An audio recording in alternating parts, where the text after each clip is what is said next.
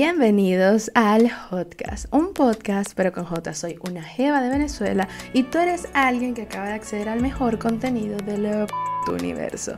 Antes de colocarnos nuestros trajes y de encender los motores de la nave, dale al botón rojo para suscribirte a este canal y sígueme en las demás redes sociales para que el viaje y tu experiencia estén al 100%.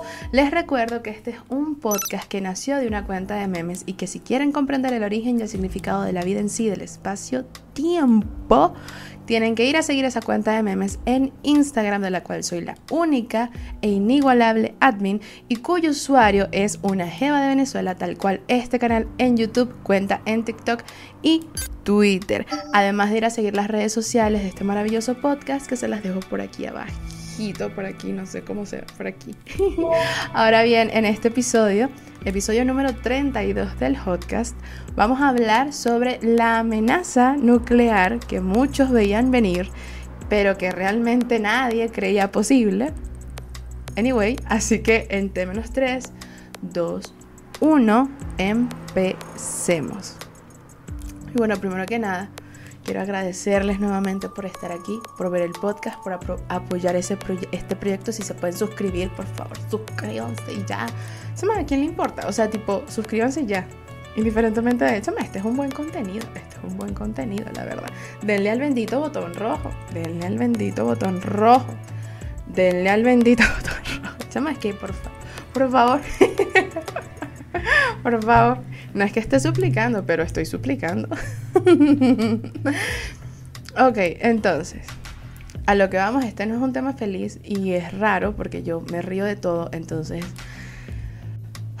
reírme de una guerra no está bien, pero es que ese es mi mecanismo de defensa. Yo estoy triste, me río, estoy brava, me río, estoy feliz, me río. O sea, yo por todo me río. No sé, no sé, tendré un trauma psicológico quizás, pero un mayor trauma psicológico tienen las personas que inician una guerra, sobre todo cuando es una guerra nuclear, porque si tú me dices que es una guerra de freestyle, pues por supuesto que te digo, wow, eso es muy creativo de tu parte y está muy bien, pero una guerra nuclear, eso no está bien, para que, para que quede claro. Vuelvo y repito, este no es un podcast para estar haciendo chistes, sobre todo en este episodio. Yo no soy comediante, pero a veces se me salen las cosas y quiero, quiero abordar este tema como se debe, quiero abordarlo este, no con mucha seriedad, a pesar de que sí es serio, porque es una guerra, pero mi podcast tampoco es así como de comedia. Ay, no sé. vamos a, como vaya viniendo, vamos viendo. Igual yo ensayo esto antes de eh, grabarlo. Y no, o sea, esto no estaba, esto que estoy hablando, esto, esto que estoy hablando ahorita no estaba en el ensayo, pero ok esto, esto va fluyendo y así, y así se queda. Y así se queda. Como mucho podría cortar algo, pero qué feo, qué, feo cortar algo, ¿no? Eh, pongo en duda mis capacidades de seguir una conversación durante media hora. De hecho, puedo hablar más tiempo seguido. Me entrenaron en la universidad para eso, pero este no es el tema. El tema es la guerra nuclear que está a punto de ocurrir. De hecho, quizás, quizás, o quizás, como ustedes lo prefieran, puede que cuando este episodio salga ya la primera bomba atómica haya caído. No sabemos. Espero que no. Espero que nunca pase. Pero que. Entonces, quería dar como unos datos previos a la información para ponerlos en contexto rápidamente. Estoy hablando sobre la guerra que hay en... No es una guerra todavía, pero es una... Estamos propensos a una guerra porque Rusia está invadiendo Ucrania diciendo que Ucrania es suya y que quiere recuperar su territorio. Bueno, el de, los, el de, el de la frontera, que es como de unos rebeldes ucranianos que dicen que no, ese territorio es de Rusia. En, más o menos en resumen. Y bueno, porque Rusia no quiere que la OTAN se siga expandiendo. Ya les voy a explicar qué es la OTAN de nuevo, porque esto yo lo hablé en el primer episodio del, del año, de este año, del podcast. Porque, ajá, venía como una amenaza, pero era absurdo pensar en ese momento que era tan real. Y bueno, ya Rusia está invadiendo Ucrania. Y eh, Estados Unidos y la OTAN, que bueno, la OTAN es como el, es, un, es un conjunto, unos aliados eh, de un conjunto de países de Europa, de Estados Unidos y Canadá, creo que también forma parte de la OTAN. Entonces, nada, la OTAN está observando, está diciendo, tú tienes armas nucleares, pero yo también tengo armas nucleares, ¿viste? Y Rusia está como, ¿tú crees que yo te tengo miedo a ti? No estás viendo que estoy invadiendo Ucrania y no me importa nada. Pero, ok, ese es el contexto. Ahora vamos a dar los datos previos a la explicación de, bueno, todo lo que tiene que ver con una guerra nuclear.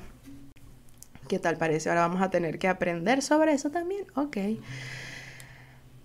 ¿Qué, opino yo? O sea, ¿qué opina una jeva de Venezuela con respecto a una guerra? No necesariamente una guerra nuclear, una guerra. Todo esto se desprende de la desconfianza del ser humano con el mismo ser humano. Nadie confía en nadie, nadie.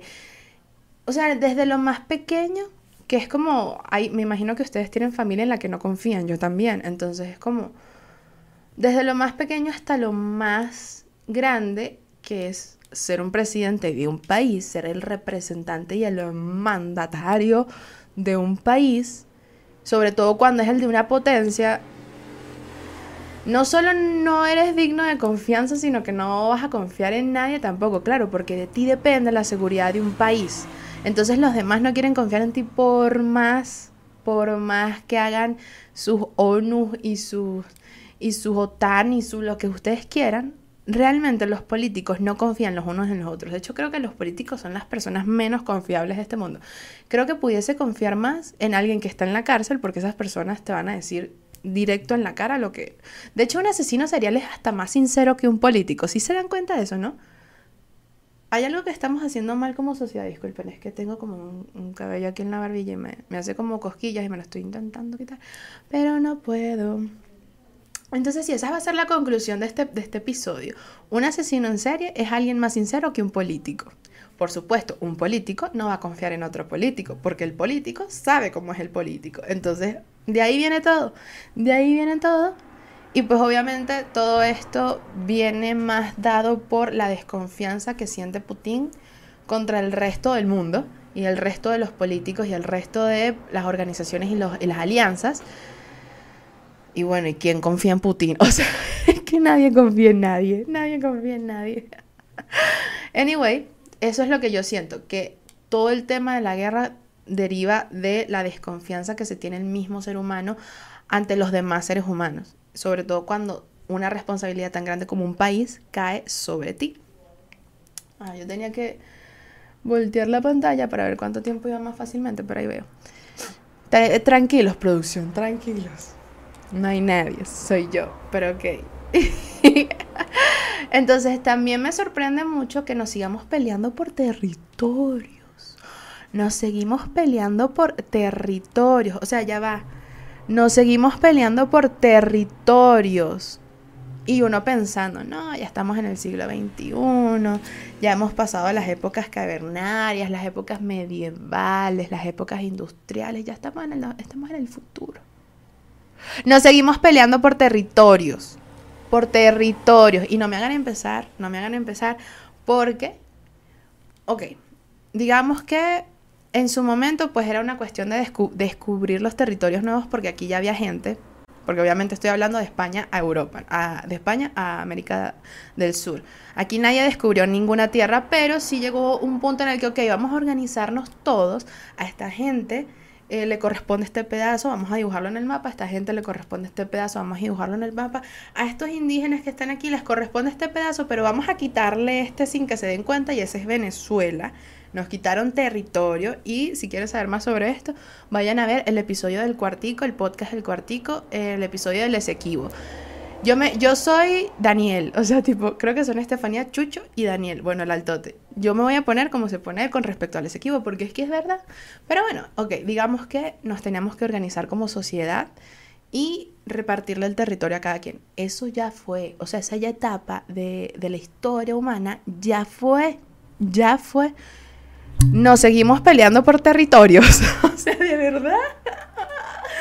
Chama, ¿por qué somos tan retrógrados cuando justamente cuando yo estoy pensando, no, este, el futuro, el futuro?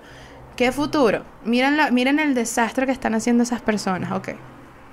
Entonces también me llama mucho la atención que, bueno, dentro, porque yo les voy a decir algo, ya va, yo no he aclarado esto. Yo antes de hacer este episodio me lancé una cátedra de cinco horas de contenido sobre Rusia, sobre la guerra de Rusia, sobre el tema geopolítico de Rusia y Ucrania yo te estoy hablando como una profesional. La verdad no. Pero sí me lancé la cátedra de 5 horas, entonces este, tengo unos datos bastante curiosos que es como la Kiev, eh, Kiev, perdón, este, ¿qué? Me, ok, ajá. Kiev es la capital de Ucrania y Kiev fue la capital de Rusia, o sea, sin Kiev no hubiese Rusia. Y Rusia la quiere porque, bueno, porque ahora la capital es Moscú, pero Kiev era la capital de Rusia, entiendan eso. Y es como que, en todo caso, Ucrania debería decir, Rusia es de nosotros. Pero claro, Ucrania es así, Rusia es así, y tiene de presidente a Putin, quien va a entenderse con Putin. Es como, ¿y por qué no, por qué no hacemos las paces mejor? ¿Sabes? Como que hagan un país, un país entre los dos y le ponen otro nombre. Como que empecemos borrón y cuenta nueva, borrón y cuenta nueva. Chama, yo aquí buscando soluciones pacíficas que ya no existen, obviamente. Dicen, bueno, ellos siguen y que dialogando, pero ese diálogo es esto. ¿Ok? Entonces, sigamos. Ajá, escuchen esto.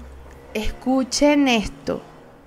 Se dice que la bomba atómica se tiene para no usarla, se tiene para disuadir. O sea, la bomba atómica es algo que tú tienes como respaldo para tu amenaza, pero nunca la vas a usar. Esa es, la premisa detrás de la bomba atómica. Tú la puedes tener, puedes tener las que te den la gana, las que tú puedas comprar, las que tú puedas mandar a hacer, pero no la vas a usar. Es para que tú amenaces al otro, pero no para que la uses. ¿Qué es eso? Obviamente si la creas la vas a usar, alguien la va a usar, alguien va a estar lo suficientemente loco. Es como dicen por ahí. O sea, si tú te compras una pistola, es porque la vas a usar. La vas a usar en algún momento. Entonces es preferible, por supuesto, no comprarse una pistola. Es preferible, por supuesto, que nadie tenga bombas atómicas. O sea, están locos no les fue, o sea, esos países no les fue suficiente con todas las guerras que han tenido, Estados Unidos, a todo lo que es Europa, no les fue suficiente. Tenemos que seguir en esto y además con una bomba atómica. O sea, es que como el arma de destrucción masiva, la más destructora que hay ahorita, es como, no, por favor, no me hagan la vida más complicada a mí también, porque bueno, a Latinoamérica no, no nos corresponde ese problema ahorita, por los momentos, espero que no nos corresponda en ningún momento, pero chama, o sea, si se, si se muere, bueno, Empezando porque hay vidas en peligro, ¿no? Por supuesto, y hay gente que la están desplazando de, su país por, por, invasión a los ucranianos y no es por mí, no, es por disminuir la importancia de ese tema, pero chama, imagínense que Estados Unidos se vuelva verga, porque además vi una simulación en la que se volvía verga. Nos quedamos sin Spotify, nos quedamos sin redes sociales, nos quedamos sin, sin nada, o sea, chama, cero, cero, no, esto, esto está grave. Está, paren, paren, ya me había ansiedad otra vez. Es que haciendo este, este episodio me, me, ha dado mucha ansiedad porque viendo todo lo que vi y escribiendo todo lo que escribí y diciendo y ensayándolo, chama, es grave, esto es grave. O sea, más allá de lo que acabo de decir, que es una tontería, que son, bueno, que allá están las empresas y no sé qué, que uno usa, chama, la cantidad de muertos que va a haber es absurda. O sea, literal casi como que, bueno, estoy, yo no soy buena en números, pero iba a decir algo así como que un cuarto de la población mundial. Y quizás sí estoy en lo correcto, pero no sé, no me importa. Ok. El tema es que nadie debería morir por eso. Entonces. Ah, y también encontré una, una frase que dijo Albert Einstein que me pareció súper interesante y dice, no sé con qué armas se, se peleará la tercera guerra mundial, pero la cuarta será con palos y piedras.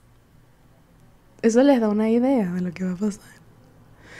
o sea, si se da una tercera guerra mundial, va a ser la destrucción tan masiva y tan asquerosamente horrible que vamos a retroceder a, la época de las cavernas. O sea, tipo, vamos a hacer de repente una especie de Mad Max, pero sin, sin, sin electricidad de ningún tipo, sin carros de ningún tipo. O sea, no se crean, no se crean.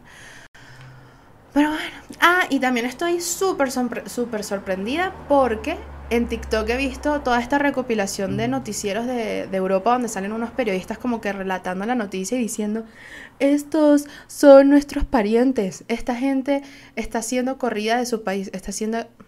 corrida, sí.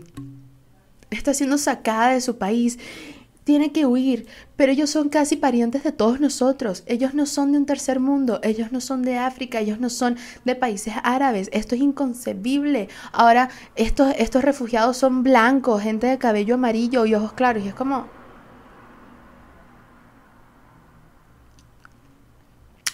Chama, disculpa. Es en serio lo que están diciendo y lo peor es que es son noticieros reales. una recopilación en TikTok no la tengo ahorita, no sé dónde está, sé que la guardé. De hecho, me he guardado, yo tengo como 2000 videos guardados en TikTok, acumulando ahí videos que parecen interesantes, pero después no sé qué hacer con ellos. Anyway. O sea, el racismo que hay en Europa, y es como que ustedes están conscientes que Europa ha sido el lugar donde más guerras ha habido y que más guerras ha provocado, ¿no? Ay no, es que estos, estos, y no es por meterme con los ucranianos, los ucranianos por supuesto que tienen que ser recibidos en cualquier otro país porque Rusia los está corriendo en su país, ahora son refugiados, ahora son inmigrantes, ¿en qué les estaba diciendo en el otro episodio sobre los inmigrantes? Bueno, ahí tienen. Pero no por, no por los ucranianos, vuelvo y repito, no es por meterme con ellos. Es como que, ah, ahora sí, porque como son blancos, como son ojos azules y como son catires, bueno, no todos, pero la, digamos que la mayoría quizás, a ah, ellos íbamos a recibirlos en, en, nuestros países, a ellos íbamos a darle asilo, a ellos íbamos a hacerles una ciudad entera solo para ellos. Pero a los negros y a los marrones, no, no, no. A los negros y a los marrones me los sacas de aquí, asco a esa gente. Yo no quiero refugiados negros y marrones. Refugiados del tercer refugiados del tercer mundo. Ew. Are you fucking okay? O sea, ¿de verdad estás bien? Ojalá hayan despedido a esos estúpidos reporteros, porque además como reportero tú no puedes mostrar ningún tipo de juicio. Por supuesto, esta es una, esta es una situación extraordinaria. Es normal que te llegue un poco la noticia, todos somos humanos, pero ¿cómo tú vas a decir como que, ay, no, es que estos son catires?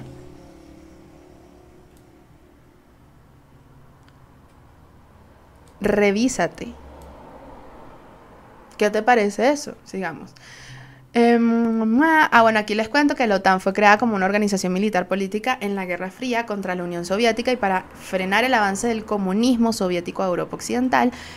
Lo que tratan de mantener es la hegemonía capitalista anglosajona. Eh, de eso se trata la OTAN. De hecho, yo he, estado, yo he buscado en mi vida, no se imaginan cuántas veces yo he googleado qué es la Guerra Fría, porque por más que lo googlee, no lo termino de entender.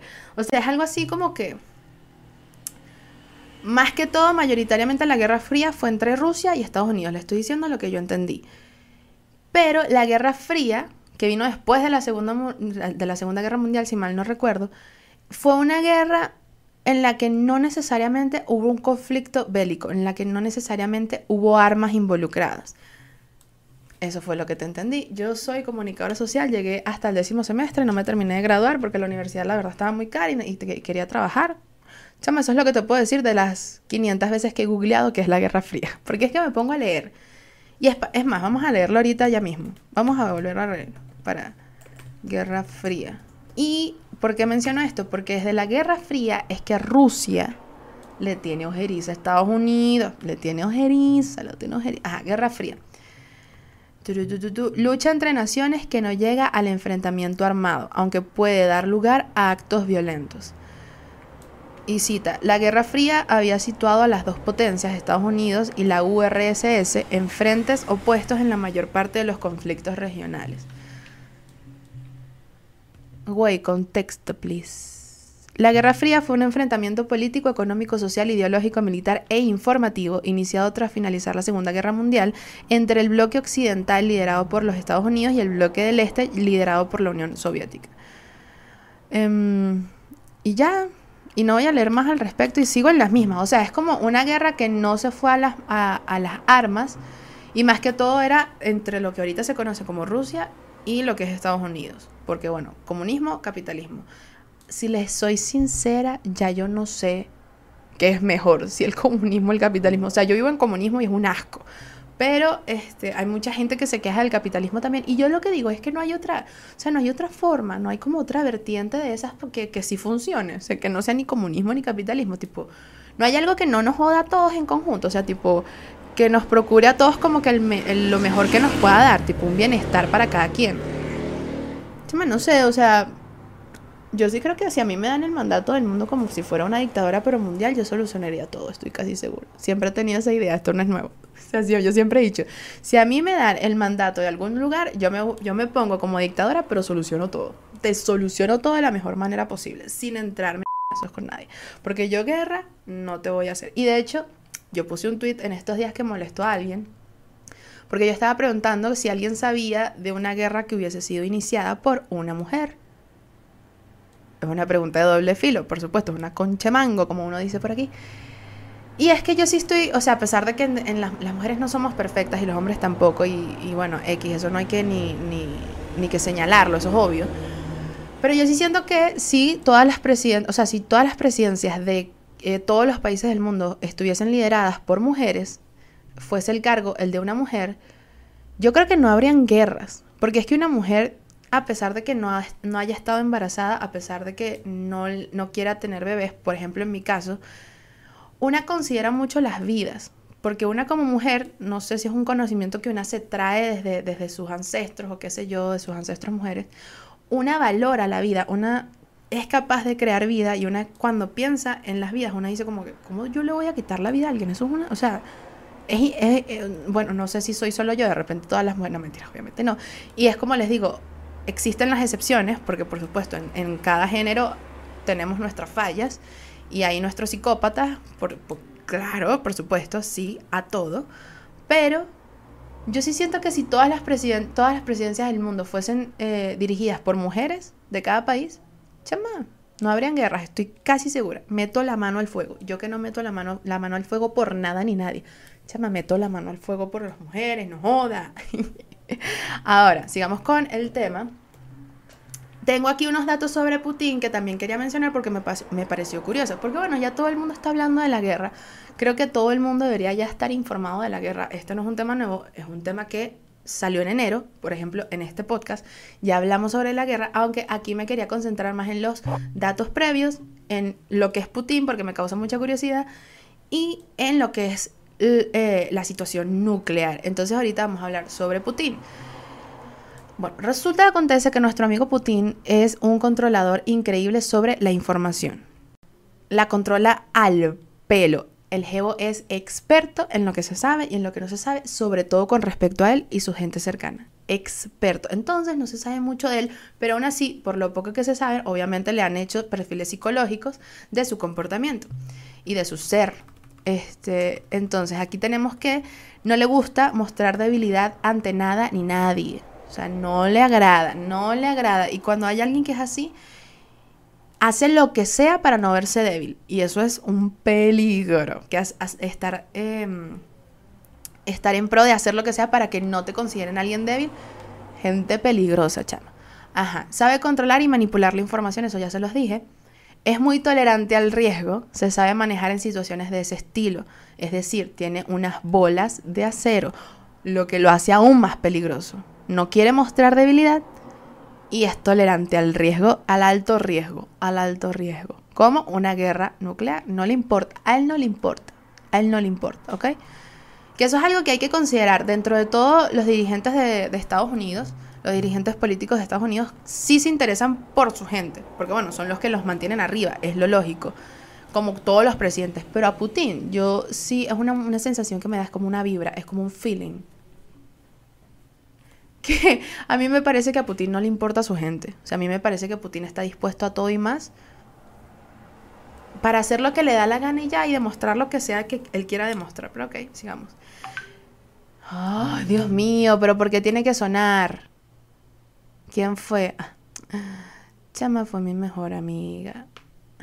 Es que yo la yo tengo a todo el mundo silenciado, pero cuando cierro el chat dejan de estar silenciados, entonces esto va a sonar, bueno, X, ni modo, no se distraigan. Ok, sigamos. Eh, proviene de una infancia bastante sufrida. Putin tuvo una infancia muy, muy, muy, muy, muy, muy pobre. O sea, él era, sus padres eran muy, muy, muy, muy pobres, por lo que él también lo era. Mide unos 70 y eso es algo que lo acompleja. Claro, porque la gente en Europa, sobre todo los hombres, son muy altos y los rusos, pues bueno, como los alemanes, los alemanes y los holandeses, me atrevería a decir, ellos son como que los más altos de, toda Europa, ¿no? Algo así. Como que mientras más blanco y más catire, más altos son. Putin es chiquito. Chama, Putin mide 4, 5, 6, 7, 8, 9, 10. 7 centímetros más que yo, ¿sí? 4, 5, 6, 7, 8, 9, 10. 7 centímetros más que yo mide Putin. Y bueno, y no hay nada peor que eh, un hombre heterosexual acomplejado sobre su estatura y con mucho poder, con e, enfermo de poder, pues es peligroso. Y además, bueno, con todo lo que les mencioné ahorita, pues ustedes me dirán si la guerra nuclear se va a dar o no. Vayan sacando sus conclusiones. Fue víctima de bullying y, y maltratos en el colegio. Estuvo muy aislado durante dos años porque el COVID lo puso paranoico. Y esto es un, un datazo en ese tiempo en el que él estuvo aislado por, el, por, por la paranoia que le tenía el COVID, parece que se metió en una biblioteca donde habían muchos archivos sobre cómo era el territorio de Rusia en un principio, o sea, de la URSS, que era que era la mitad del mundo, pues, por decir algo, la mitad del mundo. Entonces, como que esa idea le rondó en la cabeza durante dos años, además de que él ya es un señor, pues, no de edad avanzada, pero ¿cuántos años tiene Putin, chama? ¿Cuántos años tiene Putin? Ya como unos cuarenta y tantos, ¿no? Unos cincuenta y tantos. Eh, 69 años tiene. Claro, es que este, ya, este ya es un don, ya este es un señor que está complejado, que vivió pobreza, que ha tenido el poder por mucho tiempo. De hecho, creo que él entró al poder en 1999 como alguien que conocemos por ahí, no voy a nombrar. ¿Ok? Este, fue, además fue víctima de acoso, estuvo aislado por mucho tiempo. Él también estaba bajo un tratamiento de esteroides porque tiene un dolor de la espalda constante, o sea, es un dolor que no se le quita. Los esteroides tienen efectos secundarios y bueno, quién sabe cómo le habrá afectado a él porque cada quien le da diferente. Eh, se además siente que Occidente humilló el espíritu soviético en la Guerra Fría, específicamente Estados Unidos. En Rusia, que esto lo vi en un documental de la DW, los documentales en YouTube que hay de la DW son maravillosos y los amo y los veo todos, son increíbles. Eh, y en ese documental era enfocado en los niños que habían nacido el 31 de diciembre de 1999, que creo que fue en el momento en el que Putin entró al gobierno. Y bueno, ellos solo han vivido el gobierno de Putin. Chama, es que uno entiende a Rusia. Es que uno como venezolano entiende a Rusia, por supuesto que sí. Y bueno, todos estos, estos rusos hablaban mucho sobre, les preguntaban sobre Putin, sobre todo el tema político. Habían unos de acuerdo y habían unos en desacuerdo y me, me llamó mucho la atención esto. En Rusia se refieren a él como Putin y su pandilla. Se dividen el dinero como quieren, están involucrados en asesinatos, son grupos criminales que utilizan amenazas, asesinatos y falsificaciones para apropiarse de empresas y llevar a la gente a la cárcel. ¿Les suena familiar eso, amigos venezolanos? Chama, es que uno entiende a Rusia, uno entiende, y de hecho estamos muy conscientes que los rusos no quieren que la guerra sea ellos, no están de acuerdo. Esto es un tema de Putin y su gente. Vemos cuánto está, chama, vamos bien de tiempo. Ok, en Rusia, ajá, eh, también dicen, y esto salió en el documental, no tenemos democracia, tenemos una monarquía. Chamela dice, y lo dicen con toda la razón del mundo. Eso es una monarquía autoimpuesta, o sea, no autoimpuesta, impuesta. Putin se autoimpuso como el monarca de Rusia. Eh, Se me estaba viendo el agua porque tengo una sed. Ahora, vamos a pasar a los datos nucleares, así le puse de título, datos nucleares. Entonces, las acciones de Putin probablemente deberían interpretarse como una advertencia a otros países para que no intensifiquen su participación en Ucrania. Como les digo, se supone que tener una bomba nuclear es para disuadir y amenazar y no para usarla. El que se inventó esa frase piensa que todos los seres humanos somos estúpidos. ¿Cómo tú me vas a venir a decir a mí que tú... No, bueno, imagínense yo, ¿no? O sea, yo aquí en mi casa con un, no sé, con una hermana, digamos que tengo una hermana y la ponemos aquí a mi lado. Y mi hermana con un cuchillo en la mano, bueno, no es que yo te lo, o sea, no, yo no te lo voy a clavar. Y ella está así, ¿no? o sea, ya está de este lado, ya me está, me, está amenazando con el cuchillo en la mano. No es que yo te lo vaya a clavar, pero si no me prestas tu suéter, tengo un cuchillo. Eso es lo que me están diciendo, o sea, el que, y, y lo peor es que yo no sé cómo la gente que está en el poder permite estas cosas. Es que de verdad que uno en lo que menos uno puede confiar son los políticos, chama, son los que mandan y son los que mueven todo el mundo. ¿Qué hicimos? O sea, la como sociedad, la por supuesto que claro que sí, no hay discusión alguna. Entonces, las armas nucleares, las armas nucleares existen desde hace casi 80 años y muchos países las ven como un elemento disuasorio que garantiza su seguridad nacional. Todas las cifras de armas nucleares que existen son estimaciones. Esto es un tema. O sea, aquí nadie sabe realmente cuántas armas nucleares tiene cada país. Y de hecho, se supone que tú tienes que decir como, como representante de tu país cuántas armas nucleares tienes. Se supone. Pero tú muy bien te lo puedes inventar. Puedes decir más, puedes decir menos, puedes decir que tienes y no tienes. Esto no se sabe, esto es algo que nadie lo sabe. Aquí estamos jugando a la adivina quién, pero con bombas nucleares. ¿Qué te parece eso, ¿Qué te parece? Entonces, para nombrarles los países que tienen armas nucleares oficialmente, porque recuerden, las armas nucleares están hechas no para atacarse, para disuadir. Y además no sabemos quiénes tienen porque son cifras eh, de, eh, estimadas, porque nadie sabe, nadie tiene cómo comprobarlo. Y ningún país quiere que este, ninguna organización ni, ni ningún otro país esté metiendo su nariz en sus armamentos, ¿no? Eso sí lo entiendo, pero igual es una locura. Entonces tenemos a nueve países que tienen armas nucleares. Eh, China, Francia, India, Israel, Corea del Norte, Pakistán, Rusia, Estados Unidos y Reino Unido. Eh, ok. Entonces el número total de ojivas nucleares en Rusia es de 5.977. Escuchen estos números. El número total de ojivas nucleares en la OTAN y de la OTAN los países que tienen este, armas nucleares son Estados Unidos, Francia y Reino Unido, da un total de 5.943. Rusia tiene 5.977 y la OTAN, nada más tres países tienen bombas nucleares, no le llegan a Rusia, o sea, entre los tres no le llegan y Estados Unidos está poniendo que sí, el 90% de todas las bombas nucleares. Ahora, China tiene 350, Pakistán tiene 165, India tiene 160, Israel tiene 90, Corea del Norte tiene 20 eh, ojivas nucleares. Solo quiero que sepan que, de hecho, yo me, yo también vi, yo amo un canal de YouTube que se llama Kurgesat, que es una palabra en alemán para decir algo así como en resumen, como la frase en inglés que es in a nutshell. Y ellos hacen como muchas investigaciones científicas y te explican muchas cosas súper interesantes a través de unas animaciones bastante peculiares, que son bastante agradables y me encantan. Y ellos explican cómo sería una explosión nuclear y qué pasaría. Chama, y tú necesitas unas dos, tres bombas a lo mucho, dependiendo del tamaño. O sea, si ellos hicieron como un promedio de tamaños de las ciudades y ellos dicen, tú necesitas más o menos tres bombas nucleares para destruir toda una ciudad. Porque Rusia tiene 5.000, o sea, están locos. Pero ¿qué pretenden? Porque alguien tendría más de, más de 10. O sea, es como que si necesitas protegerte, ok, bueno, 10. Chama, 5.000, ¿qué quieres? ¿Destruir el mundo? No, no, no, no, no, no, no, no, no, no, mi hermano, esto, esto es de locura. Entonces, ¿qué ocurre? Esto es importante, ¿qué ocurre cuando explota una bomba nuclear, una ojiva nuclear? Primero es una nube de hongo. Kurgersat también tiene la, la demostración y, allá lo pueden ver bastante gráfico y se van a asustar y espero que lo vean, se los recomiendo. Kurger, Kur, es algo así como K-U-R-G-E-S-T-A-T,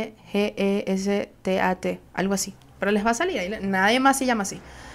Entonces, primero es la nube de hongo, que ella destruye edificios y objetos y personas con su explosión, y luego viene una onda expansiva en la que se causan muertes, lesiones y daños a edificios. Luego tenemos la radiación, eh, que empieza el daño celular en los cuerpos de bueno, seres vivos y puede llevar a envenenamiento por radiación. Luego viene un pulso electromagnético que daña todo el equipo electrónico a varios kilómetros de la detonación. Y por último tenemos la lluvia radioactiva, el polvo y restos radiactivos que caen a tierra eh, unos 15 minutos después de la explosión y pueden causar enfermedades, por supuesto. Esto es lo que pasa cuando una bomba nuclear cae. La, nube, la nube de hongo, la onda expansiva, la radiación, el pulso electromagnético y la lluvia radioactiva, uno tras otro, en diferentes tiempos. Chama, yo te digo algo, o sea, si cae una bomba nuclear, yo espero estar en el punto cero para ni sentir que me morí, porque lo que es la onda expansiva, la radiación y la lluvia radioactiva, no, no, no quiero. No, no quiero. O sea, mátenme de una vez. O sea, si algo va a caer cerca de aquí, que me caiga a mí encima, porque yo no quiero lidiar con eso. Sí se los digo de una vez. Ahora, ahora están los tutoriales de qué hacer si hay un ataque nuclear cerca de ti. Ahora son cosas que tenemos que aprender. ¿Qué les parece eso? Lo primero es que hay que protegerse en un edificio de ladrillo o concreto o bajo tierra. Obviamente bajo tierra es la mejor opción. Pero lo que yo pienso es, chama, yo aquí en Caracas, ok, yo me puedo meter en el metro. Todos nos vamos a ir para el metro. Chama, pero entonces cae la bomba nuclear y el metro se va a tapuzar. O sea, la, salida se va a cerrar con, con escombros. ¿Cómo salgo yo de ahí? No, es que la ansiedad que me va a dar a mí cuando... Es que nada más pensando en esto con un poco de gente ahí, encerrado sin comida. No, chame, es que. No, a mí, a mí mátenme, a mí mátenme. Entonces después no hay que mirar el destello o la bola de fuego porque te puedes quedar ciego. Te tienes que quedar en el sitio en el que estás, incluso si estás separado de tu familia.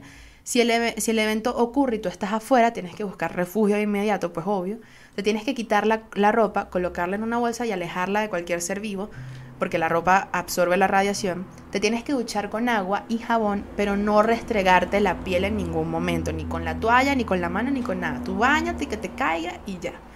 Y yo cuando, cuando, leí, cuando leí eso fue como, chama, o sea, eso significa que si yo me hago así después de una explosión nuclear cerca de mí, la piel se me va a arrimar y se me va a caer.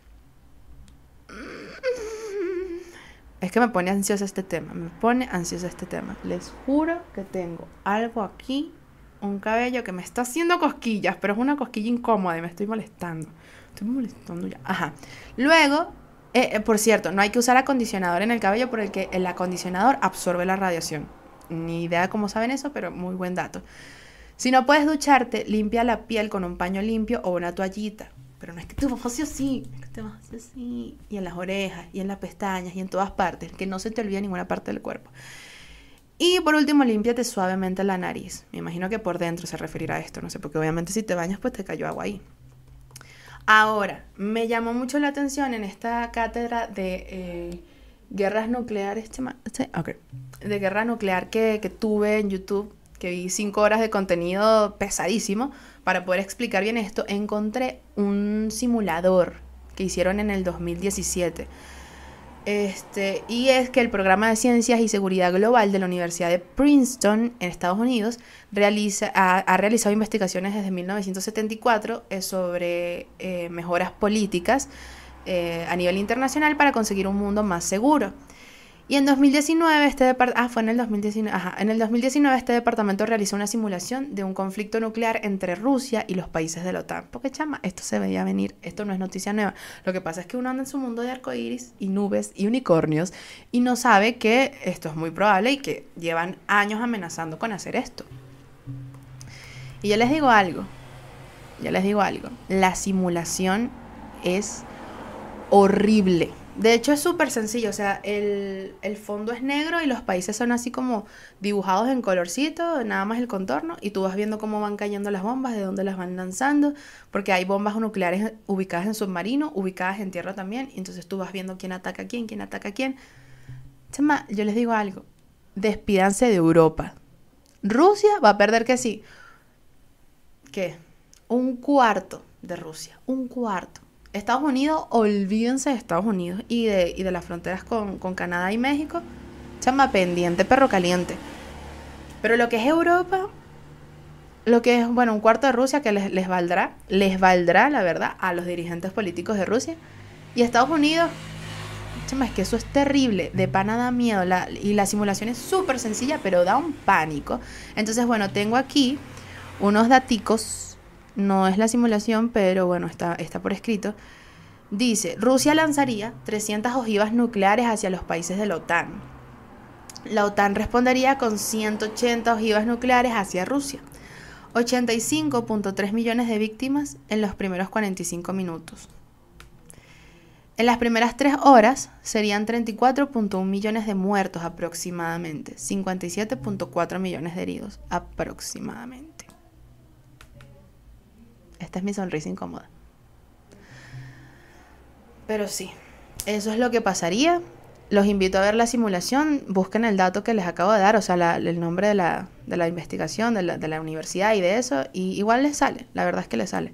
Esa información ahorita está por todas partes, da mucho miedo. Y algo que vi en el canal de Kurgersat es que mm, lo importante es que los países no tengan armas nucleares, porque ningún país está preparado para afrontar una, ni siquiera la explosión de una sola bomba nuclear, ni siquiera. Necesitas muchos doctores, necesitas muchos paramédicos, necesitas muchas ambulancias, necesitas muchos este, bomberos, cualquier personal de emergencia lo necesitas. Y nadie está, ningún país está preparado para afrontar ese tipo de tragedias. Porque una cosa es hacer una prueba de bombas nucleares en el océano y bueno, matas a toda la fauna marina, ¿no? Bien por ti, inteligente. Pero cuando lanzas bombas nucleares en una ciudad, el desastre es, como en palabras de Kurgersat, como cualquier desastre natural, todo junto en uno solo. Todo junto en uno solo. Un incendio, un terremoto, un, tornado, una inundación, un tsunami, todo junto. Todo junto es lo que vas a obtener con una bomba nuclear. Entonces, chama, si los líderes del futuro me están viendo, de todo corazón se los pido Desháganse de las malditas bombas nucleares. Eh, gracias. Además, tengo un dato extra. Tengo el último dato aquí. Las armas nucleares cuestan 80 mil millones de euros al año. 80 mil millones de euros al año. Porque, claro, tú la construyes, tienes que eh, transportarla donde sea que la vas a transportar, tienes que eh, almacenarla y bueno, cuando ya se vencen, no sé cómo será ese proceso, tienes que reciclarla para crear otra. Entonces es como, chama, tú sabes la cantidad de plata que estos malditos han gastado en bombas nucleares. Saquen la fucking cuenta, 80 mil millones de euros al año. No sé si es por una.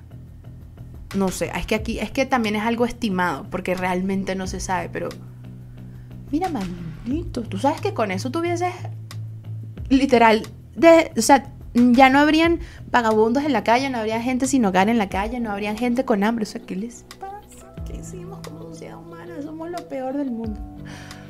Por eso es que deberíamos dejar de existir. Pero nadie quiere dejar de existir y quieren luchar por su vida. Vamos a ponernos todos de acuerdo. Ay, no, no, no, no me hagan caso. Entonces, una vez terminado el viaje, quiero dejarlos, dejarlos con la siguiente pregunta, pero antes recuerden suscribirse al canal, por favor, darle like a este video, que sé que algunos le dan y que muchas gracias, lo aprecio y los veo. Y seguirme en las demás redes sociales, chama, para que estén pen, pen, pen, pereren, pen, pen. Así es una canción, ¿no? Pen, pen, pereren, pen, pen. Electra Lamborghini, algo así. Ni, ni cómo me sé eso. Ahora la pregunta es la siguiente y recuerden dejar su respuesta en la caja de comentarios que está aquí abajito, por aquí, chama, por ahí te la tengo.